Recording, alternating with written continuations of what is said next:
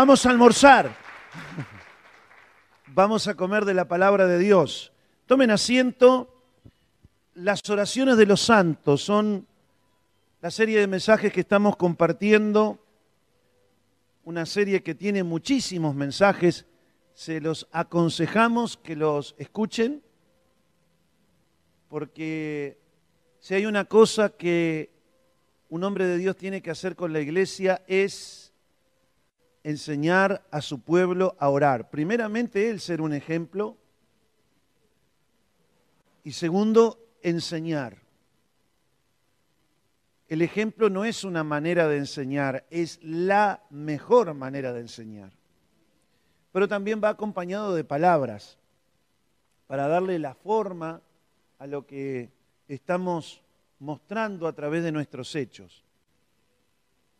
Y hoy vamos al, tercer mensaje del tema de esa serie. El tema es, ¿por qué oramos al Dios de nuestra vida?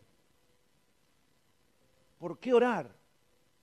Hemos hablado de que en la oración tenemos la comunión con Dios, aprendemos a tener intimidad con Dios.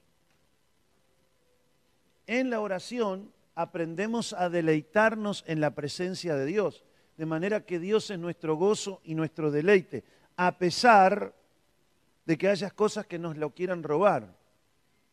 No tenemos que estar buscando deleite en cosas ni en personas, ni placer en nuestro ánimo en cosas o personas. Aprendemos que nuestro placer y nuestro deleite es el Señor. Y todo eso es en la oración. Y hoy vamos a ver de cómo la oración es un instrumento para que se aumente nuestra fe. ¿A cuántos les gusta tener fe? ¿Cuántos quieren tener más fe? Señor, dijeron los discípulos, Señor, me imagino que los discípulos a veces serían como esos niños en la escuela. Eh, los niños en la escuela decían, buenos días maestra, todo en coro así. Buenos días, niños, ¿verdad, Sandra? Buenos días, maestra. Y yo me imagino que los, los discípulos a veces, porque dice que todos juntos le dijeron, cuando lo vieron orar al Señor, dice, Señor, enséñanos a orar, todos juntos. Qué paciencia la del Señor. ¿eh? Yo hay pasajes que veo la paciencia y la misericordia de Dios. También veo cómo lo sacan de quicio al Señor algunos, ¿no? Al punto que uno dice, ¿hasta cuándo los he de soportar? Pero no, no, los echa. Mientras se aguantan ahí, los sigue enseñando. Ahora, otra cosa es cuando le, le, le dan vuelta la espalda, bueno, ahí está. Hace como el hijo pródigo, no les dice nada, bueno, si quieren ir, que se vayan. Pero mientras están, los está enseñando nos está soportando, nos soporta, ¿no? Nos, me incluyo. Santiago capítulo 1, verso 6. Cuando se la pidan, dice la nueva traducción viviente, cuando se la pidan, asegúrense de que su fe sea solamente en Dios y no duden, porque una persona que duda tiene la lealtad dividida y es una y es tan inestable como la onda o la ola del mar que el viento arrastra y empuja de un lado a otro. En la versión Reina Valera dice, pero pida con fe, no dudando nada. Eh, ¿De qué se trata? Pida con fe, no dudando nada. ¿De qué viene hablando aquí el Espíritu Santo a través de Santiago? Viene hablando de que cuando las personas se encuentran en diversas pruebas, tienen que pasarlas con sumo gozo. Que no piensen que la prueba es algo que apareció como que a Dios se le descuidó algo y ahora las pruebas están viniendo. No, sino que las pruebas de alguna manera son permitidas por Dios y que no hay ningún acontecimiento que venga a la vida de los santos que no esté previamente autorizado por el Señor. Entonces tenemos sumo gozo cuando vemos a Dios detrás de esa prueba sabiendo que esa prueba nos hace pacientes. Mm. Qué linda es la paciencia. Y qué duro es aprender paciencia. Jesus. Y viene hablando, además, que si te falta sabiduría para poder superar esa prueba, se la pidas a Dios. Y acá dice, pero pida con fe. Mi pasaje dice, y cuando se la pidan, asegúrense de que su fe sea solamente en Dios. Pedir y pedir con fe no dudando nada. Esta es una de las cosas que hacen que la oración sea respondida con más rapidez y que sea respondida abundantemente y sin reproche. Sin reproche, mira, te doy, pero portate bien, ¿eh? Te doy la tablet, pero mira que no estés 24 horas con la cabeza metida dentro de la tablet, ¿eh? Te doy la tablet, pero hace un tiempo para bañarte, por lo menos. Eso es dar con reproche, como diciendo, mira, está, hinchas tanto que te lo voy a dar. Pero no te la quiero dar porque tú vas a meter la cabeza ahí adentro y, y no la vas a sacar ni para tomar el café con leche. Eso es pedir a Dios con insistencia y Dios te lo puede dar, pero hay veces que te lo da con reproche, como diciendo, como el Señor cuando sanó a aquel enfermo, mirá de lo que ha sido sanado, cuídate, no sea cosa, no peques más, dando a entender que lo que él estaba pasando era por, por el pecado, no peques más, no sea cosa que te venga algo peor. ¿Se acuerdan de eso? Eso es dar, pero dar con un reproche por medio. Como dicen, te lo voy a dar, pero... Pero cuando uno pide con fe, Dios da abundantemente y sin reproche. A ver, vamos a hacer un, un, resumen. Este pasaje viene hablando de que cuando nos hallamos en diversas pruebas de nuestro carácter, que pueden ser a través de una situación externa como la economía, la salud, la familia, vaya a saber, pero en realidad es una prueba de nuestra fe. Porque ahí más adelante dice, sabiendo que la prueba de vuestra fe, ¿la prueba de qué es? De la fe, produce paciencia. Entonces, cuando nos hallamos en, ese, en esa etapa, tenemos que tener sumo gozo, porque el propósito de Dios es purificar nuestra fe y pedirle a Dios sabiduría sin reproche, no dudando nada, perdón, pedirle abundante sabiduría a Dios y sin reproche, no dudando nada. Ahora, este pasaje se inserta en este contexto, pero el principio es este que si te falta sabiduría, pídela a Dios con fe, sin dudar. Cuando te falta algo que realmente necesitas, como la sabiduría, pídesela a Dios sin dudar. Te falta trabajo para sostener tu familia, pídelo con fe, sin dudar nada. Entonces, la oración es algo que nos perfecciona en la fe. La fe es perfeccionada cuando oramos como conviene. Ya vamos a ver cómo se gesta la fe en nosotros y cómo se purifica y cómo se perfecciona. Pero una de las claves es la oración. A tal punto que el Señor cuando, cuando nosotros estamos pasando por diferentes pruebas, le importa un comino las circunstancias externas. Diga conmigo, le importa un comino. Vio que chiquitito el comino. Le importa un comino. Porque todo lo que él quiere, esto hace.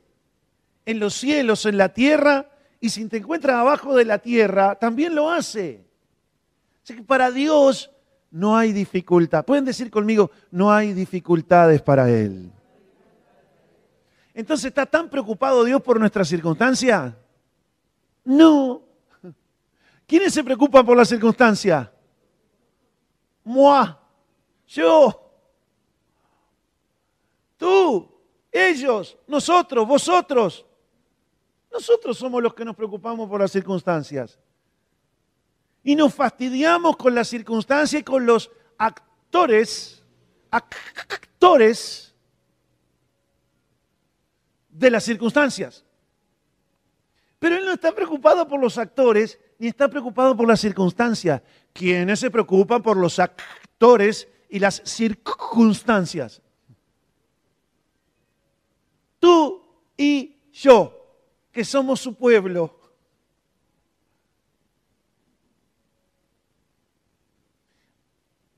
O sea que a Dios no le importa lo que estoy pasando, ¿no? ¿Sabes qué le importa? Le importa tu fe. Eso le importa.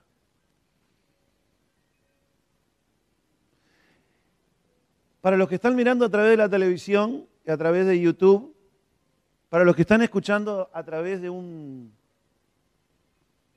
de un programa radial o de un podcast, damas y caballeros, señoras y señores, tengo un mensaje de parte del cielo para todos vosotros.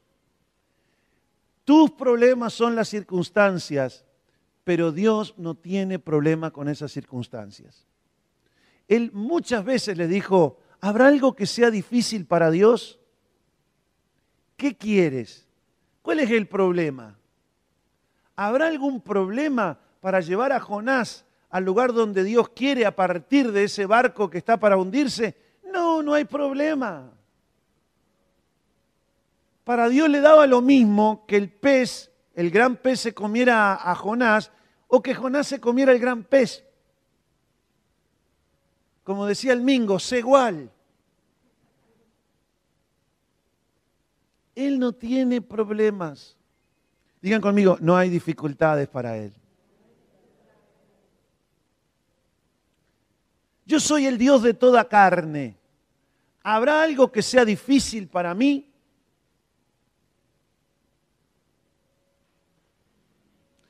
Es, difícil para ti, pero para Él no. Es difícil para mí. ¿Cómo transformar este cuerpo mortal en uno inmortal cuando Él venga en su venida?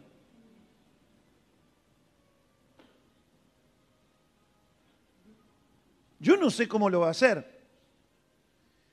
Los científicos están haciendo de todo. Ahora el otro día escuché que los chinos están tratando de sacar todas aquellas cosas del genoma que producen enfermedades para que vivan 150 años la gente.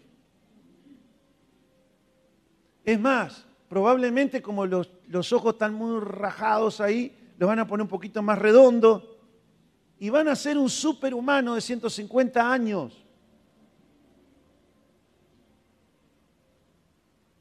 Por, por favor, que, que, no se vaya a golpear la sien o que le pase un tren por encima porque no dura 150 años. Pero dice, cuidándose bien, vamos a lograr que tiene 150 años. Y le dan vuelta y le dan vuelta. Y Dios en un instante, en un abrir y cerrar de ojo, esto mortal se reviste de lo inmortal. Y los ángeles, ¡ole! ¿Y cómo vamos a ser llevados hacia arriba y encontrarnos en las nubes? Algunos están flaquitos y uno puede decir, ah, no, este se lo lleva así, con un soplido. Pero hay otro que dice, este no lo lleva ni con una retro para... Sin embargo, sin embargo, el Señor no tiene problema ninguno. Porque no hay nada imposible para Dios. Entonces, ¿el problema de Dios son las circunstancias?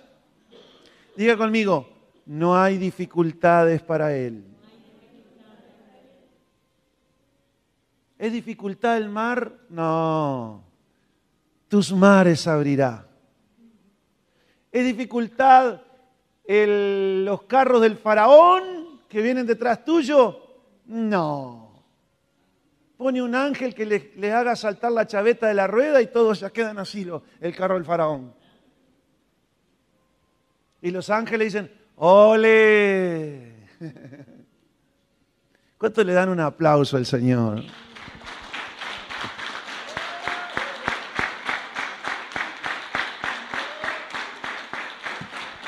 Aleluya, délenselo con ganas a ese Dios Todopoderoso. Dele la gloria. Él sonríe cuando sus hijos creen en su omnipotencia. Ahora bien, ¿quiénes son los que se preocupan? ¿Quiénes son los que ponen cara de pato degollado así? Por las circunstancias. ¿Quiénes se encabronan? ¿Quiénes se, quiénes se agarran con, los que le rodean? Nosotros. Nosotros andamos a los tiros con todos. Porque erramos en la manera en que enfocamos las cosas. No estamos viendo lo que Dios ve. Dios está mirando nuestro corazón y la fe que hay en nuestro corazón. No está mirando el, juez que no le teme ni respeta a los hombres. Él está, está mirando y dice, pero hallará fe el Hijo del Hombre cuando venga a la tierra. ¿Hallará fe en ti? ¿Qué le dijo a los discípulos?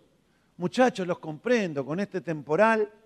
Además, meteorología no puso ni alerta roja ni naranja, no dijo nada, no agarró este temporal. Yo los comprendo, hijitos míos. No, le dijo, cabezones, ¿dónde está vuestra fe? Bueno, énfasis añadido del autor. ¿Dónde está vuestra fe?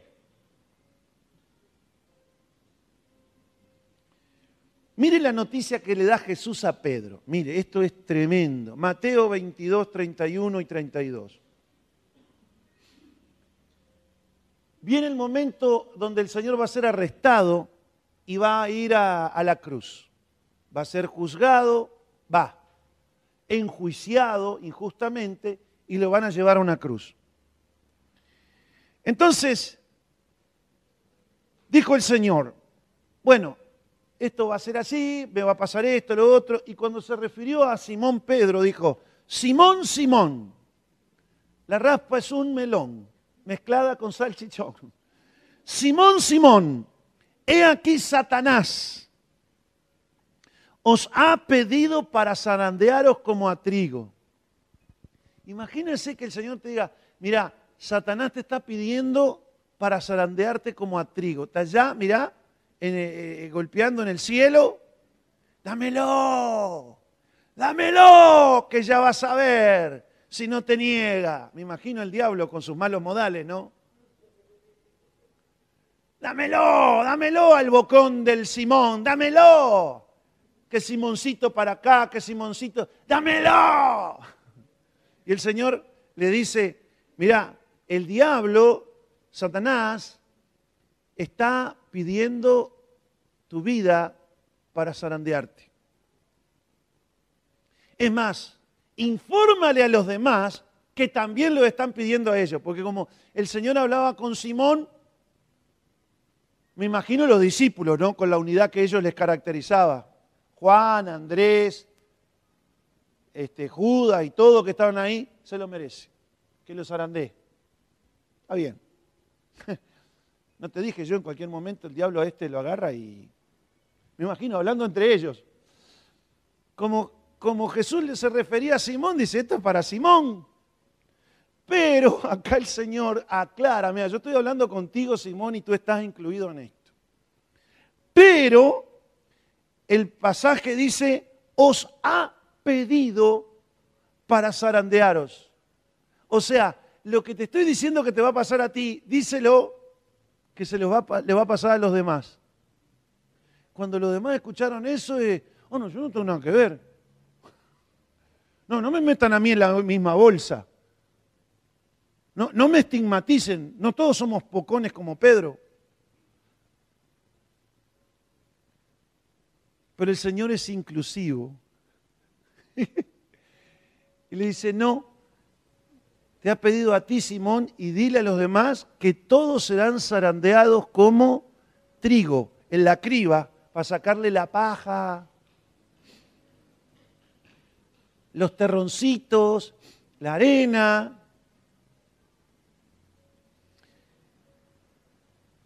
Ahora, ¿Jesús se preocupó porque el diablo los iba a zarandear?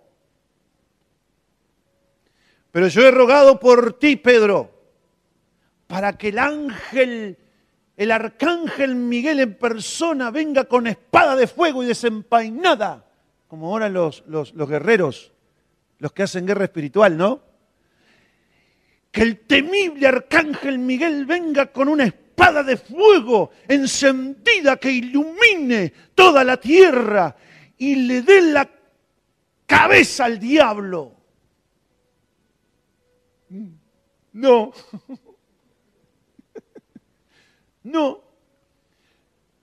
Pero yo, Pedro, estoy orando atando al diablo, atando a Satanás, sus principados, sus potestades, sus demonios, sus huestes espirituales de maldad, haciéndole mover el trono para que no pueda estar sentado dando órdenes. ¿Pidió eso el Señor? Porque al Señor no le interesan tanto nuestras ¿A quién le interesa las circunstancias y no son incómodas? A nosotros. Tú y yo somos su pueblo. Nosotros nos dan ataques de caspa.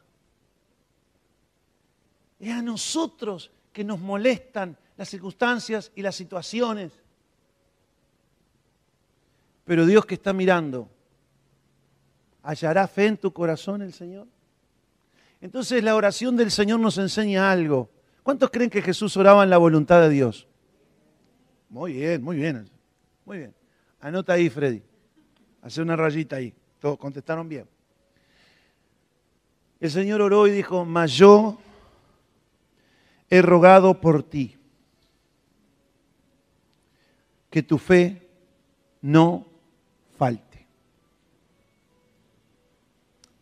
que tu fe.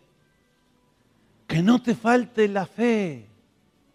Que te falte la fea, pero la fe no.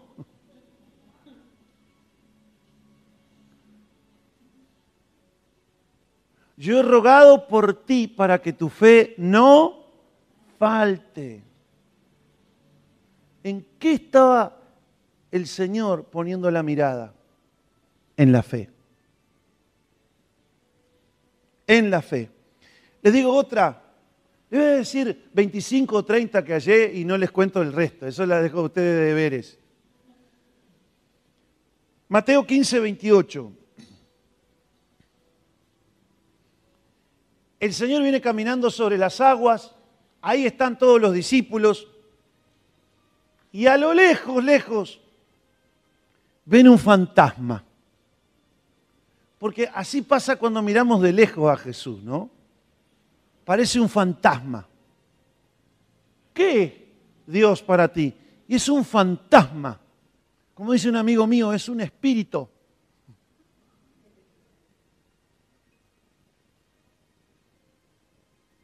Cuando vemos de lejos al Señor lo vemos como un fantasma. Cuando lo vemos más de cerca lo vemos con forma de hombre. Cuando lo tenemos al lado decimos, eres el Señor mío, el Dios mío el amigo de mi alma, mi creador, mi redentor, mi todo. Y Pedro lo miró y los discípulos es un fantasma, de noche. Era de noche, miedo tenían. Y ahí estaban amedrentados porque veían al Señor caminar sobre las aguas. Entonces cuando lo empezaron a distinguir, que se acercó de que era Jesús, cuando oyeron su voz, dijeron, ¡es el Señor! No, no, no es el Señor, no puede ser. No está ahora. Ah, el Señor está, los más espirituales deberían decir, debe estar orando.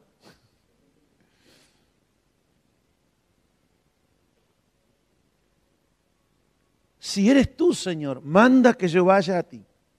Y, y el Señor, cuando lo desafiaron al Señor, mira tú, ¿así? ¿Ah, ¿Quieres caminar sobre las aguas? ¿Quieres hacer las cosas que yo hago? Me encantó. Ven. Ven a mí. Baby, come back. chico, regresa, ven a mí, ven a mí. Y Pedro comenzó a caminar sobre las aguas. Y los discípulos, imagínense, ¿quién diría el Pedro? Eh? Y otros decían, ahí tenés, tú que lo tratas de bocón, ¿eh? mira, cómo va. Las cosas que se, que se cocinarían entre los discípulos, ¿sabes cuáles? Las mismas que se cocinan entre nosotros. Tan sencillo. Las mismas que se cocinan cuando yo estoy en una reunión de coordinadores. Nuestras humanidades, nuestras imperfecciones, nuestros puntos de vista humanos. Pero bueno, no vamos a hablar de la vida ajena. Va caminando Pedro y dice que al ver el viento y las olas, y empezó a considerar, quitó la mirada de Jesús y comenzó a ponerla en las circunstancias. Cuando él sale, él sale en fe, puesta la mirada en Jesús, que fue el que le habló. Cuando él comienza a caminar, se empieza a distraer. Y a medida que se empieza a distraer y a mirar las circunstancias, ¿qué pasó? Comenzó a hundirse. Iba como, como bajando una escalera. Cada vez se veía menos de Pedro. Ya iba arrastrando así para poder estar en la superficie. Como que, como que Pedro caminó y dice, cada vez está más hondo esto. No, te estás hundiendo, Pedro. En un momento ya no caminaba y extendió la mano. Señor, reprobé el ejercicio de mi fe. Sálvame, que perezco. No se, no se acordó ni que sabía nadar. Porque Pedro era un pescador. Se supone que sabría nadar. ¿Por qué no se puso a hacer la plancha? Nado perrito, por lo menos para mantenerse. Señor, no importa, pero llegué igual, aunque sea nado perrito.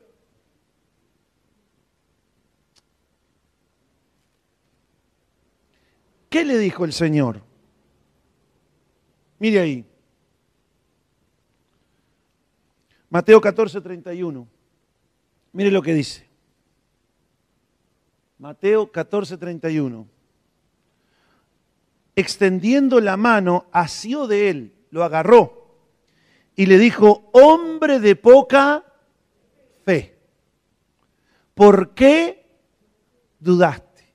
Estaba mirando el Señor que las aguas, que el viento, que dice, y bueno, Pedro, está bien, está bien, lo importante es que lo intentaste, uno comprende, además las corrientes, las corrientes hacen giros así, eh, la verdad, el viento, el viento es terrible, Pedro. Si no hubiera sido por el viento, hubieras andado bien, hubieras caminado bien sobre las aguas.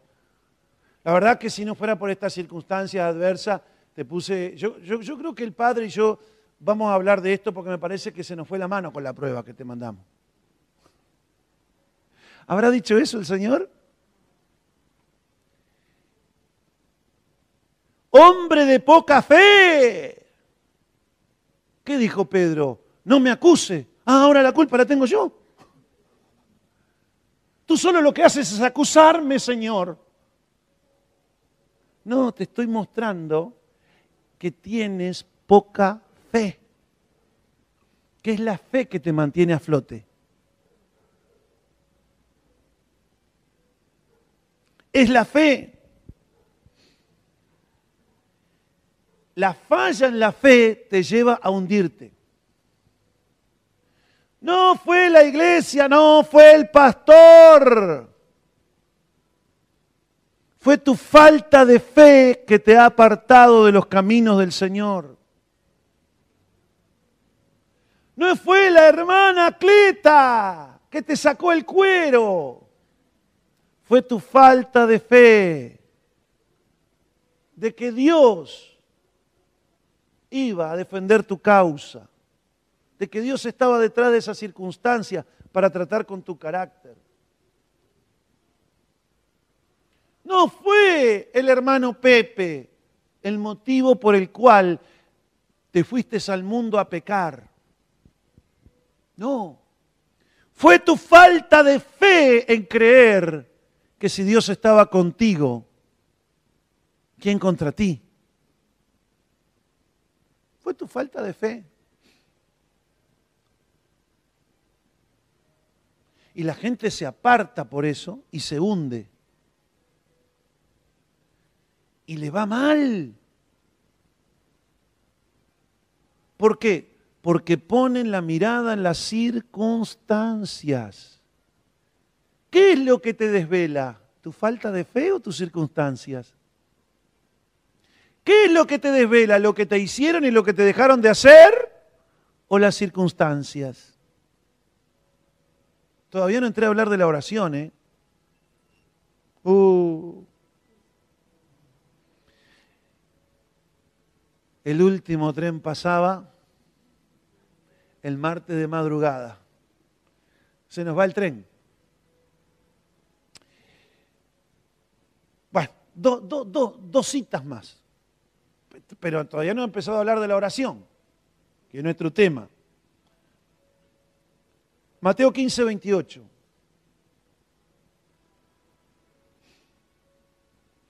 Aquí en este contexto hay una mujer sirofenicia, también se traduce así cananea, una mujer que no era del linaje de, eh, de Israel, de Jacob, sobre quien reposaban las promesas de Abraham y el pacto de Dios con Abraham. Y no era el tiempo de los gentiles. El tiempo de los gentiles vendría después que Israel rechazara al Mesías, lo enjuiciaran, lo llevaran para que los romanos lo colgaran de una cruz. Vino después que vino el Espíritu Santo. Recién, recién cuando entramos a la casa de Cornelio, se abren los tiempos para los gentiles, para los no judíos. Entonces no era el tiempo de, que el Señor hiciera obras portentosas en los no creyentes, o mejor dicho, en los no judíos, en los no israelitas. Entonces, una mujer dijo, a mí qué me importa, yo eh, no hay peor trámite que el que no se hace. Y empezó atrás de Jesús, lo localizó y empezó a ir detrás de Jesús. Jesús, hijo de David.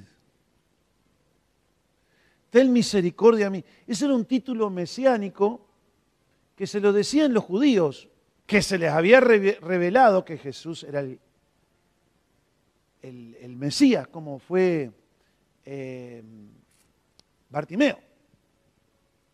Pero esta mujer empezó atrás como si fuera una del pueblo. Jesús, ten misericordia. Mi hija está gravemente, gravemente atormentada por un demonio. Y el Señor iba caminando y no daba bolilla. El Señor como que cierra los ojos y los oídos a las circunstancias a veces. Sabía que venía una mujer ahí gritando y como lo veían así, con silencio el Señor y caminando, yendo para donde tenía que ir, los discípulos dicen, Señor, vamos, vamos a, echarle flip porque ya nos tiene. Y entraron en una ciudad, en el lugar donde se iban a quedar, y la mujer ahí, dale, que te dale. Ustedes vieron cómo son de persistentes las mujeres cuando quieren algo, ¿no?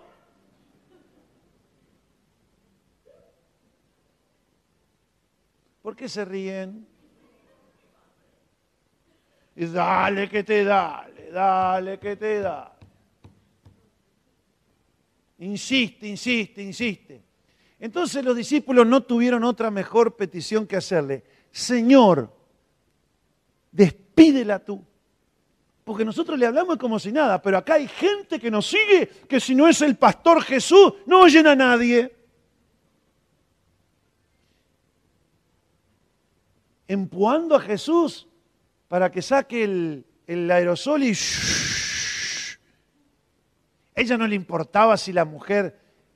hacía meses que no dormía, no le importaba, no era, hijo de, no era hija de ellos, porque si vivieran con una endemoniada dentro de la casa, estarían locos de la vida. Va, no de contento, ¿no? Me imagino que estarían con unas ojeras por acá abajo, no dormir. Mire que cuando la gente está atormentada por demonios, es algo, pero terrible. Ya algunos sin estar atormentados por demonios, ¿no? Con su propia carne, ya son espesos. Imagínense atormentados por demonios. Yo me acuerdo que una vez me llaman y me dice, pastor, venga, que mi, pareja está gravemente atormentada por un demonio. Era Mari conoce, creo que fue Mari. No, no era la pareja de Mari, era un muchacho, un muchacho que clamó a Mari. Le dijo, pastor, mire, vaya, porque la pareja está gravemente atormentada por demonios. Y este muchacho me contaba que llegaba el momento que la tomaba a la mujer, no importa si estuviera despierta o dormida, y salía. Salía a los gritos pelados.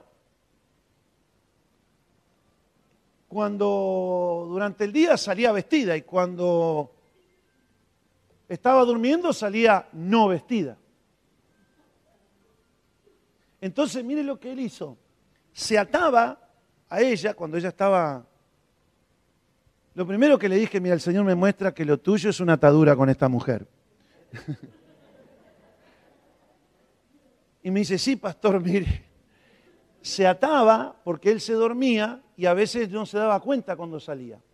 Entonces se ataba una pierna a la pierna de ella o las manos, cosa que eh, si él tenía ese día el sueño pesado y salía con él pero de arrastro, en algún momento se iba a dar, a dar cuenta.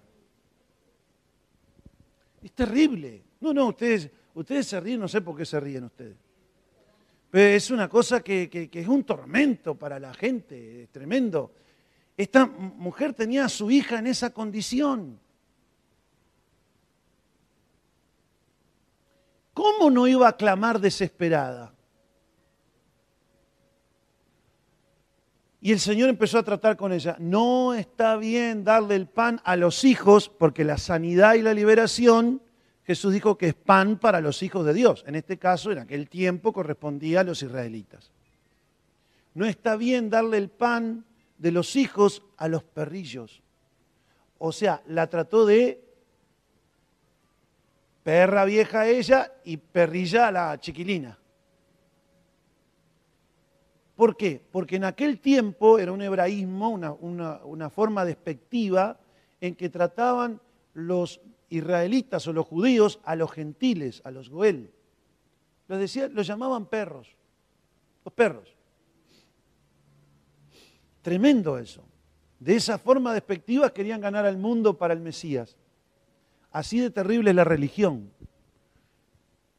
Y el Señor le habla de eso porque ella sabía cómo trataban los judíos a los no judíos y realmente un pueblo, sobre todo el, liderazgo religioso, era tremendamente soberbio y altivo, cosas que el Señor condenó duramente en los fariseos. Y cuando, cuando el Señor le habla, dice, mire, no está bien que darle a los perrillos el pan que es de los hijos de Dios. Y la mujer se humilla y sabe que es en Jesús que está su salida. Ella dijo, solo tú eres mi salida. Si no, yo voy a estar condenada a sufrir con mi hija mientras viva. Y dijo, pero aún los perrillos comen de las migajas que caen de la mesa de sus amos. Dijo, tienes razón, no vamos a discutir. Soy lo que tú dices que soy pero una amiguita tuya es suficiente para liberar a mi hija. Y mire lo que le dijo el Señor, Mateo 15, 28. Entonces respondiendo Jesús dijo, oh mujer, grande es tu fe. ¿Qué estaba mirando el Señor? ¿Cuándo tú dices que algo es grande, es chico, es pesado, es alto, es bajo? Cuando tú estás mirando. ¿Qué estaba mirando el Señor? Sacó el centímetro, midió, pesó en la balanza y dice, mujer, grande es tu fe. Cada vez que nos acercamos al Señor, Él no está asustado por tus circunstancias. Las circunstancias humanas afectan a los humanos, pero no a Jesús. Lo que afecta a Jesús es tu fe. Es tu fe. ¿Tienes tu fe? ¿Cómo es tu fe? Seguramente que el Señor a través de la oración va a tratar con tu fe, para que tu fe crezca, se haga fuerte. ¿Por qué? Porque sin fe es imposible agradar a Dios. Si tú tienes poca fe, poco le agradas a Dios. Si tú tienes mucha fe, mucho agradas a Dios. Y Él es el autor de tu fe.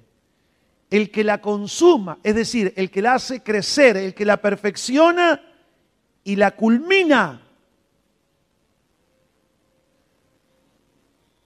Él no quiere dejar tu fe sin, sin, una rueda. Si lleva cuatro, no le quiere dejar con tres. Él quiere culminarla. Él quiere consumarla. Él quiere terminar la obra de, en tu fe, de manera que tu fe sea fuerte y robusta, en ti y en mí. Marcos 2.5.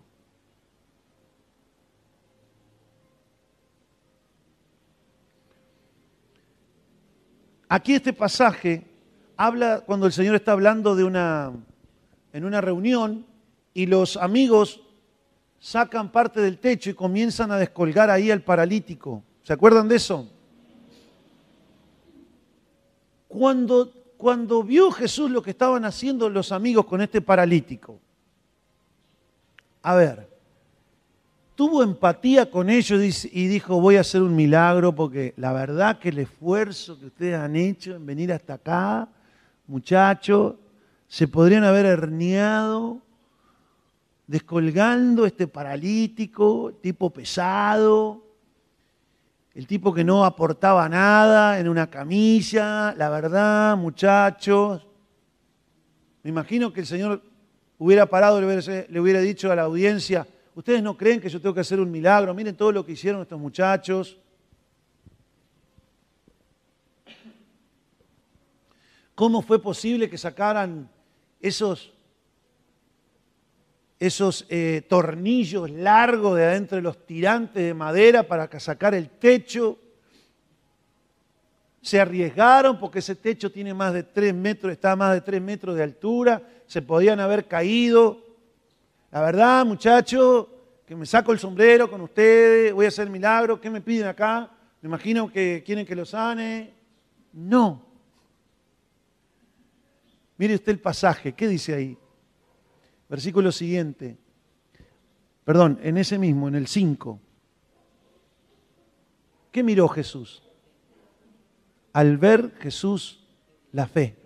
¿Cómo que no ve el agujero en el techo? Imagínese el dueño de la casa. Ah, todo muy lindo. Tú ves la fe y yo veo el agujero en el techo. Es así cualquiera. Ah, no, Jesús.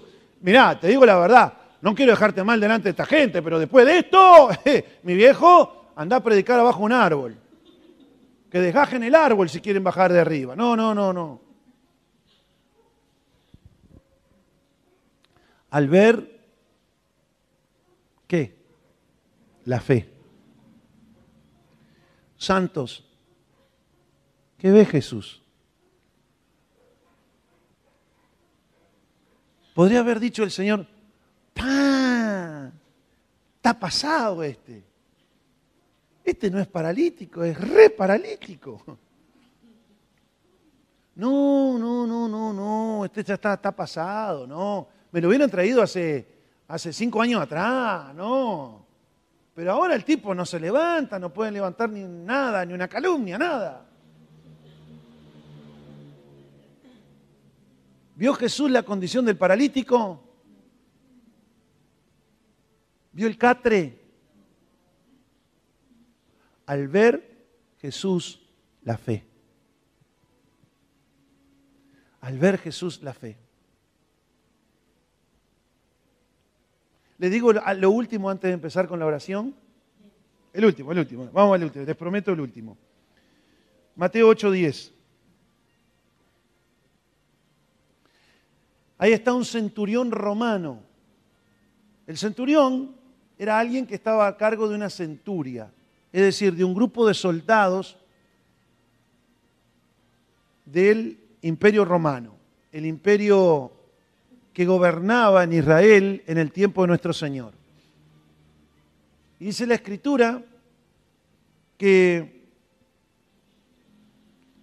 el centurión fue a rogarle por su criado, que estaba gravemente atormentado, gravemente mal, mal. Vino, se postró, Señor, no es necesario ni que vengas, que entre bajo mi techo. Porque esto también hacían los fariseos. Eh, no, ¿de dónde viene? No, fui a tomar unos mates con el centurión porque hoy está libre, no, no, no va a la comisaría y fuimos a tomar unos mates. No, ¿cómo vas a ir? No puedes entrar bajo el techo de los impíos.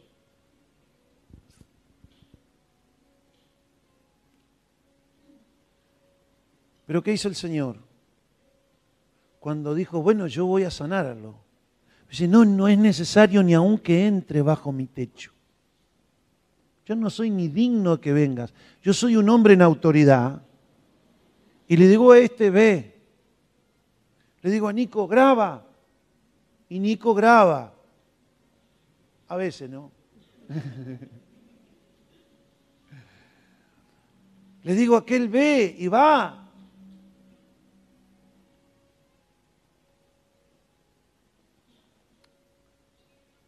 Amados, el Señor se maravilló, no de que un centurión, que no tendría por qué haberlo hecho, hablara de esa manera, sino que ni aún en Israel había hallado tanta fe.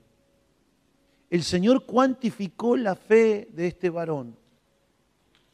Dijo, ni aún en Israel vergüenza le tendrían que haber dado a ustedes que tienen la Torá, a Moisés, a David, a los profetas, y no tienen la fe que tiene este hombre.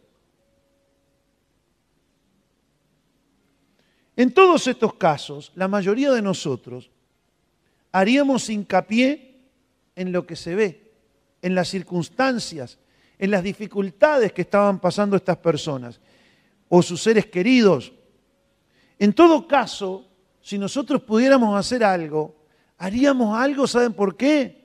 Porque nos mueven los sentimientos.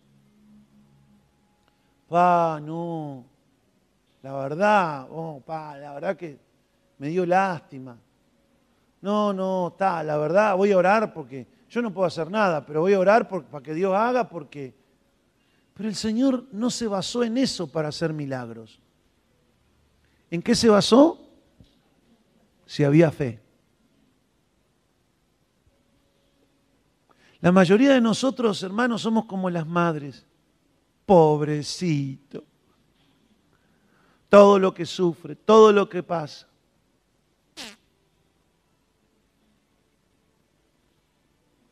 Nos tocan los sentimientos.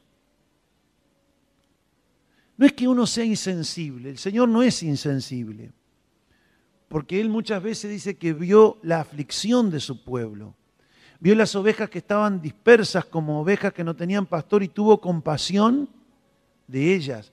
Pero los hechos portentosos y milagrosos del Señor fueron hechos porque en ellos se veía fe. La fe es un don que Dios deposita en nosotros. No pertenece a la condición humana Efesios 2.8 dice que por gracia, por el regalo de Dios, somos salvos. Y esto no es don humano. Esto de la fe no es don humano, sino que es un don de Dios. El ser humano está muerto en delitos y pecados. No, puede, no tiene ningún movimiento su vida espiritual. Espiritualmente el ser humano no tiene capacidad de creerle a Dios. Puede reconocer a Dios. No hay un Dios que, que todo lo hizo. La verdad, este mundo da para pensar, ¿no? Puede creer que existe Dios. Pero una cosa es eso y otra cosa es creerle a Dios. Cuando Dios te dice algo, ¿tú crees que Dios puede hacer todas las cosas? Sí, sí, claro que creo, ¿cómo no lo va a hacer? Pero tú le crees que lo va a hacer en tu vida. Es otra cosa, mariposa. ¿Cómo nos entrena el Señor para fortalecer nuestra fe? Nos entrena a través de las circunstancias, porque Él sabe que las circunstancias nos afectan a nosotros. Él lo sabe. A Él no. Para Él no son problemas las circunstancias. Para nosotros sí. Y Él usa esas circunstancias y nos permite y permiten que vengan a nuestra vida. Y no es que vienen porque Él se descuida. No se descuida ni de nuestros propios errores. Pero las circunstancias vienen. Inclusive Él a veces nos permite errar, no que quiera que erremos, sino su voluntad permisiva nos permite ir hasta un cierto tipo, clase de error, porque de alguna manera nos va a meter en circunstancias que nos van a llevar a clamar a Dios. Las circunstancias permisivas son permisivas para Dios, no directivas, no es la voluntad agradable y perfecta, pero se permiten para que si tú reaccionas correctamente, te metan en la voluntad directiva. Y además que te lleves la lección. estoy apurado ya a esta altura, agárrala. Si no, ve la, la charla de nuevo. Entonces Él permite esas circunstancias. Trata con nuestras circunstancias. Primero nos deposita su palabra, primero nos habla como en esta noche, pone su palabra como una semilla en, el cantero, en el huerto de nuestro corazón, y ahí comienza a trabajar, porque ¿cuál es el agricultor que meramente tira la semilla? No, prepara la tierra, pone la semilla, quita las malezas, mata los, los hongos, poda la plantita, hasta que se hace un hermoso, un hermoso arbolito, o se hace bien una espiga que da su fruto. Pues el Señor deposita a través de su palabra que Él envía, Él escoge hablarte y te da su palabra. Porque la fe viene por el oír las palabras de Jesús. Esto dice Romanos 10, 17.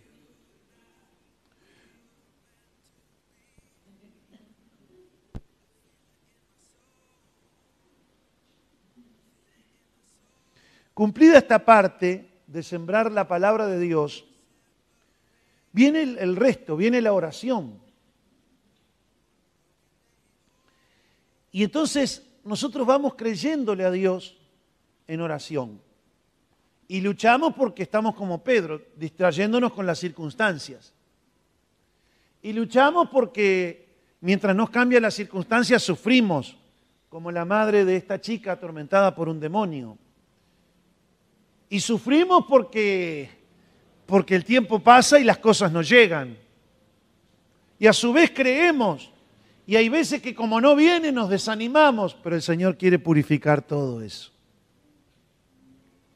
Y hay veces que Él, habiéndose presentado como un amigo, resulta que da la impresión que fuese un amigo insensible. Un amigo que pudiendo ayudarte, no te ayuda.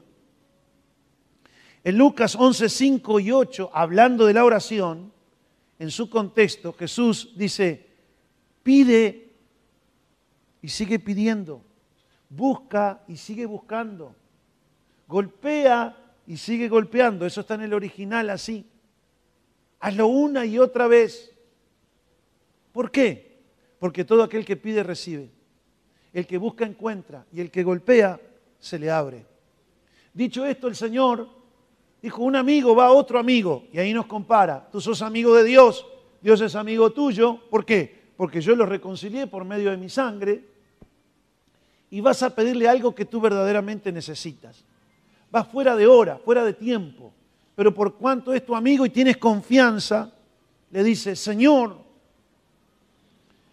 me ha venido esta iglesia para que hoy les dé el pan que viene del cielo. Así oro yo, ¿no? Señor, dame pan y dame todo lo que necesito para darle a esta iglesia y a los que nos miran a través de las plataformas de internet y a los que nos escuchan a través de la radio. Dame sabiduría, dame inspiración, dame carisma. Todo lo tuyo, Señor. Dame todo lo necesario para que hoy ellos escuchen tu palabra, aprendan de ti, entre risas, aplausos y lágrimas. Contento de que están aquí después de haberme venido a visitar. Porque dije que a las seis iba a estar acá para predicar. A mí me gusta a las seis. A las seis de la tarde tenemos los cultos los sábados, a las seis de la mañana los invito a orar toda la mañana. Seis es número de hombres. Ya no le meto otros seis más, dos seis nomás. si no me van a confundir con la bestia. Mi pastor es una bestia. Seis de la mañana, seis de la tarde, seis de junio, seis del seis.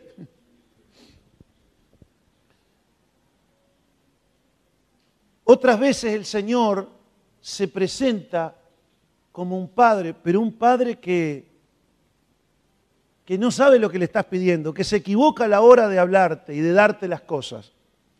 Jesús dijo, ¿quién de vosotros, si su padre, si le piden pan, sus hijos, ustedes le van a dar una piedra? O si le piden un huevo, le van a dar una serpiente. O si le piden un pez, le van a dar otra cosa. Jesús dijo que Dios es nuestro Padre ahí y que nosotros somos sus hijos. Y que si nosotros siendo pecadores y malos, damos buenos regalos a nuestros hijos, ¿cuánto más Él no nos va a dar el Espíritu Santo? Y en otro pasaje dice, buenas cosas. Pero cuando nosotros vamos a orar a ese Padre, parece que es un Padre insensible, porque oramos por pan y nos viene una piedra parece que nos viene una piedra y nos quejamos, Señor, oré por esto y resulta que lo que me mandaste empeoró las cosas. Te pedí, me, di pan, Señor, ahora me mandaste una piedra.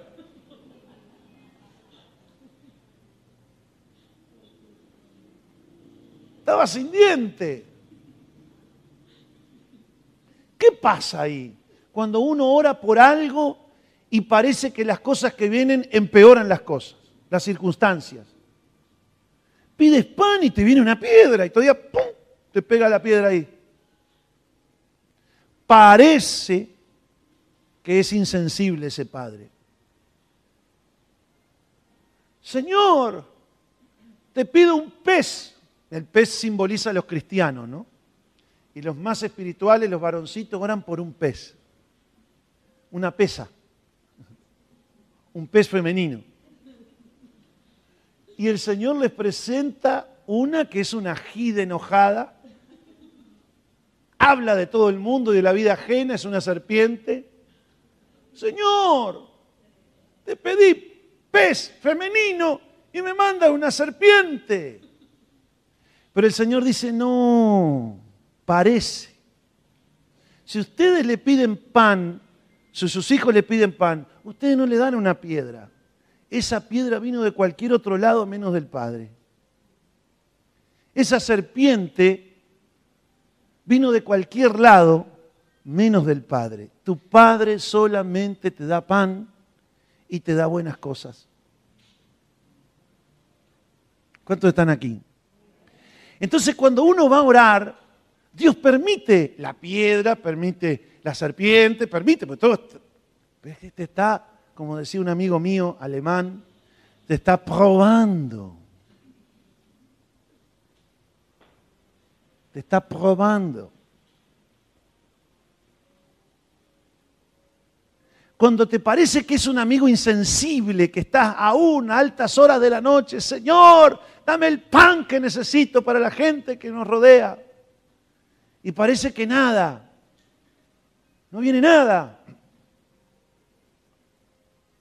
Viene una voz a tu mente que dice, no molestes, no es el momento. Pero no es tu amigo el que te responde eso. Tu amigo Jesús, tu amigo el Espíritu Santo, no te está, Él permite que te responda uno que parece que es Él, pero no es Él. El Señor dice, tengan fe cuando oren, pidan, pidan, sigan pidiendo, a pesar que parezca que es un amigo insensible, un padre insensible, indiferente, aunque parezca eso, sigan pidiendo, porque vuestro Padre es verdadero Padre y vuestro Padre es verdadero amigo y Él va a darle todo lo que ustedes necesitan. Cabezones. Denle un aplauso a Él.